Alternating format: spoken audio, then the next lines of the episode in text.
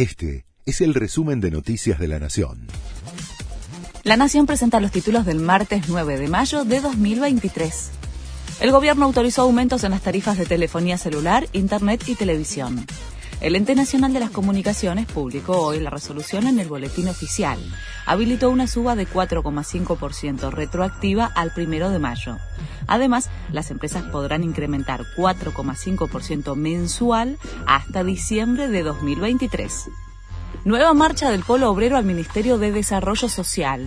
La concentración está prevista para las 14, pero podría afectar la circulación de tránsito en el centro desde la mañana le entregarán a la ministra Victoria Tolosa Paz una serie de reclamos y la responsabilizan de llevar adelante un ajuste y bajar la cantidad de planes sociales. Israel mató a tres líderes de la yihad islámica en ataques sobre Gaza. Se trata de altos mandos del grupo islamista considerado terrorista por Israel, Estados Unidos y la Unión Europea.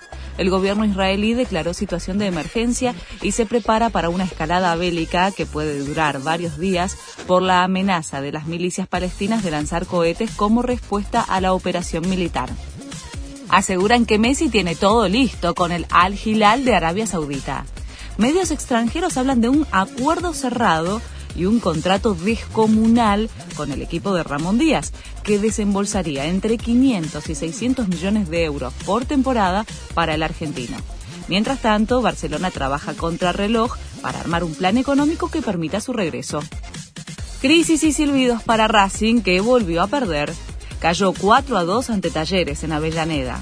El equipo dirigido por Fernando Gago es el que más goles recibió en la liga profesional junto con Gimnasia y consiguieron apenas un punto de los últimos 18 en juego en el torneo local. El plantel se fue abucheado por su público. Este fue el resumen de Noticias de la Nación.